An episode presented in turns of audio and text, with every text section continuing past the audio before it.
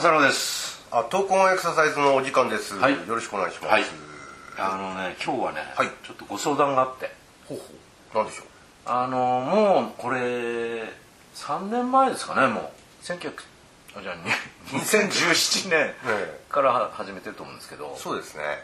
えー、とで前に動画とかも入れて YouTube でっていう話をしたと思うんですよ。あ昨年ね。あ今これはポッドキャストでやってるんです音声だけでやってるんですけど。も、音声だけ。でええで考えたんですけど YouTube にも音声だけでいいから上げちゃおうかなみたいな。っていうのはその140回近くもやってきてるわけですよ。やっぱり YouTube っていう媒体も一緒に加味してやっていくと、うん。利点も多いと。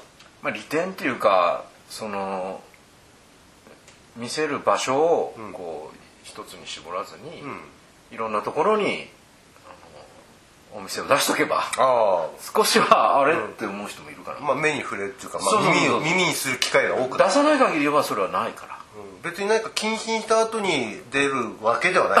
そうそう。バンされてないから。出してないからね。そうそうで、見てると音声だけラジオ的に YouTube を使ってる人も結構いるんだよね。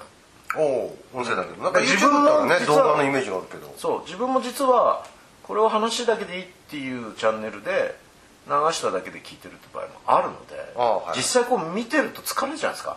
まあね画像ばっかりよっぽど興味ない限り、うん。あの音だけでもいいかなっていう。で音で動きを表すの難しいから動画で出してって話もしたけどもちろんあの YouTube を始める先にはそういうことを考えてるんだけど、うん。それをまた新たに作るっていうとちょっとハードル高いじゃないですかこれからねさらにね動画作るとかなったりね。で考えたら、140回分の音声資産はあるなと。おリソース持ってますからね。え。そうするとこれあの使い回しって言うと言い方悪いけど、うん。使わない手はないかなと思ったんですよ。まあ確かにねこう、今まで140回以上うん。こうやってますけども、はまあ自分たちもねやっぱり前のさ最初の頃のものをやっぱり聞き直しておきたいなっていうのが、ね、あそうですね。なかなかね、うん。その時はちょっと一回聞くけど忘れちゃってるとこもあるしね。そうそう。この時はこんなこと言ってたんだなみたいな、でなおかつねその時言ったことがちょっと今また違う考え方になってたりね。だから時代的にちょっとズレがあるっていうこともあるから、うん。場合によっては注釈をこう改めて加えて、うん。一つのコンテンツとしてリニューアルじゃないけど。ああそうするとねこう効率がよくまずはこうなんていうんだろう出店ができるから。出店。が また違うところに出店を出すそうそうそうそう。と思ったんですよね。なるほど。まあその方がねいろんな人にこう聞くさらにチャンスというか機会をね増やすことができるんでね、うん。これは父の目的にも達してるかなと思うんですけどね。そそれでこう音声を主体とした YouTube から始めてみようかなと。おう。で第1回目のやつからね。うん。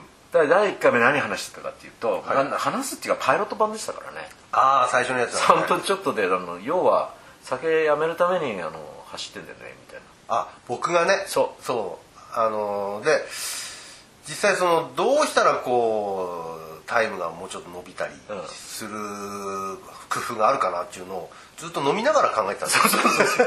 である程度いい成績やったらやっぱり「おめでとう」で飲んでるみたいな、うん。そんなまあオチとも言えないんですけど。それがパイロット版でしたよねそう。確かね、うん、でそこからもう出していこうかなと。ああ。よく考えていろんなことやってきましたもんね。そうです。その後あの田畑トレーニングに入っていくんですよすぐ割とねもう3回目からやってるんですね。タバットトレーニングトレーニングって今もちょっとその被ってるポラライズドトレーニングあのね高強度のね。ねあれの方にちょっとやっぱりあの当時からそのことに間欠ね的な高強度のトレーニングですね。そうそうそう。ポラライズドトレーニングもあの間欠的高強度がちょっと散りばめられてるんでやっぱり、あの田畑をそうそう意識してるつながってるなって気もするし、でもこうやって振り返ってみるのもねいいかなと。で場合によってはちょっとこう注釈つける場合ちょっとまあ何十秒かあの付け加えて、ん。そしてお聞きくださいみたいなこともできるのでそれでちょっとこうまあ3日に1遍ぐらい更新していく頻度でやってみようかなと思ってるんですけどどうでしょうか？ああいいですね。いいですか？それなんかこう過去のやつって、うん。結構勢いでいっちゃってるところがあるまあねっていう部分もあるんで、やっぱりちょっと訂正もしておきたいなっていうのも、ね、あああればねあるんですよね、うん。それはもちろんコメント欄で訂正もできるんだけど、まああのそれをこう振り返って聞いてみて、あの時こんなこと考えてたけど今はもっと違うんだよねみたいなのがあればそれはそれで新しいコンテンツになるじゃないですか、うん。そうやってこう無駄なくと言ったらいいんですけど やってみようかなと思ってそのハードルをちょっと下げて、第1回のものから順次配信と、していきたいと思ってます。YouTube で、はい。おなんかちょっと身が引き締まる思い。そうですか。まあ言ったものに対してね 無責任じゃダメでしょみたいなじゃあより大きな媒体を目指して。そうですね。えどうなるか分かりませんけどね、はい。うん。でもまあやってみないと分かんないので、え一つご協力をお願いしたいと。傷の傷のフルマラソンを走り切る走り切るはいよろしくお願いしますえーっとですねフォアフットランディングでこれあの前回はですね、はいアーチ構造足のアーチ構造を、横と縦のアーチがあって、そうですね。でついた時にそれらが広げられて、その広げられたものが元に戻ろうとする力をうまくまた利用しやすいっていうのが、なるほあの一つフォアフットランディングの利点であると、でもう一つあって、えーっと足がついた時に、はい。まあ当たり前ですけどもかかと側の方に向かって下がろうとしちゃいますよね。あつま先からつけばね、ええ。うん。あの自分の体重だとかはいそうすると今度もう一つ伸ばされるところがあるんです、うん。これはあのかかとについているあのアキレス腱。アキレス腱ですね、はでアキレス腱がこれがあのついた着地の時に、えー引き伸ばされる方向に、まあ、あの力が加わる、うん。で引きさこの間のあのアーチの時も言いましたが引き伸ばされるとその後どうなるかちょっと縮まろうとするわけですよね、うん。そうそのあの縮まろうとする力がまた、えー、と体を上に向かって押し上げる方の力に、うん。えー利用しやすくなる、うん。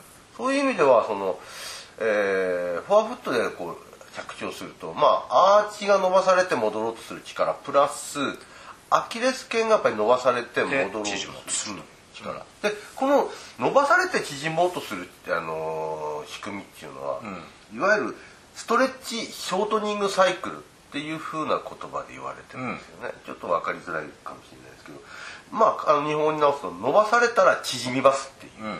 まあゴムみたいな。短くなりまイメージとして。す一回伸ばされたものはまた戻ろうとする、まあ、この力を利用する、だからどうしてもこう走るとかって筋肉の収縮する力をでですね進んだり、まあ筋力ね。えー歩くなんかもそうじゃないですか、言われますけどね力お尻の力の筋肉がねは縮むことで力を発揮したりするというふうに言われてるんだけどでも今のこの、えー、とストレッチショートニングサイクルの説明で出てきた、は測定のあの筋膜や腱の膜だとか、あるいはその、えーアキレス腱だとかっていうのはこれはあの筋組織ではないんですよ。ああそうですね、ええ。自分から縮もうとしてるわけではないと。そうですね、まあそういう人体的な組織だとかこういった腱の組織っていうのは、まああの収縮する能力はないんだけどでも、引き伸ばされたら縮まる。物質的に戻ろうとすると。だからあのーその何ですか縮まろうとする際には、自分でエネルギーを使う必要がないわけです、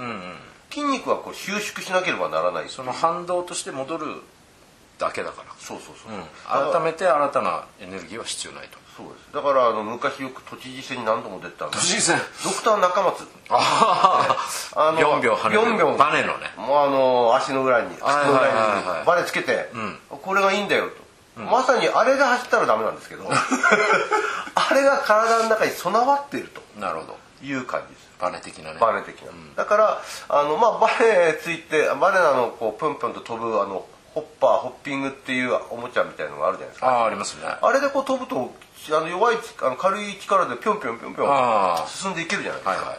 あんなことのまああのー基本的なね、利点をうまく利用しているのがいわゆるフォアフットランディングなるほど。と言われてるんですよね、だからその人間のその筋収縮だけでやるとおのあのおのずと早めに疲労しちゃう。おのずとこう筋肉のあのえーエネルギーを使い切っちゃう。っていう問題をこの、えー人体あの腱組織やえーアーチ組織をですねうまく使えばあの筋肉はの疲労をですねちょっと抑えていける、うんなるほど、それが効率がいいっていうことですね。特にその、えー初心者だとかあのランニングにあまりこう慣れてなかったりもうちょっとこう長めに走りたいなだけど足が先に参っちゃうなっていうのは、うん。それなんかは、えー、とこのフォアフットランディングっっていうものを使うことでやることで、うんストレッチショートニングサイクルをうまく利用して、うん筋の疲労をあのあんまりこう抑えていけれるうん。という感じなんですね。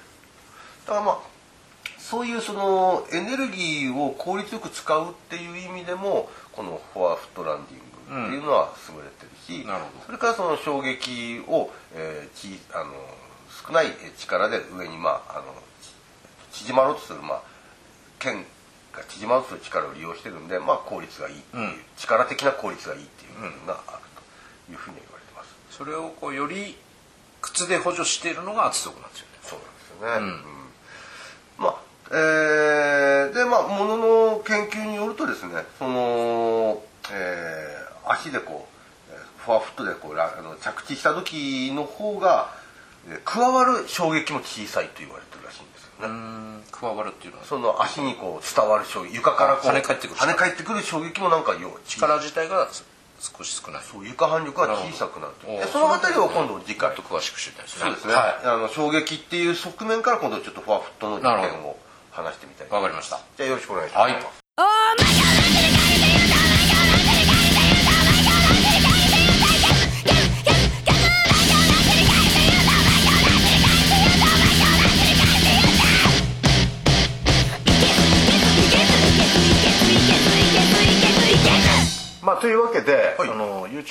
出したという話したんですけど、ええ。はい。まあこのポッドキャストはこれはこれで続けていくので今回そういう話をしたかったので、うん。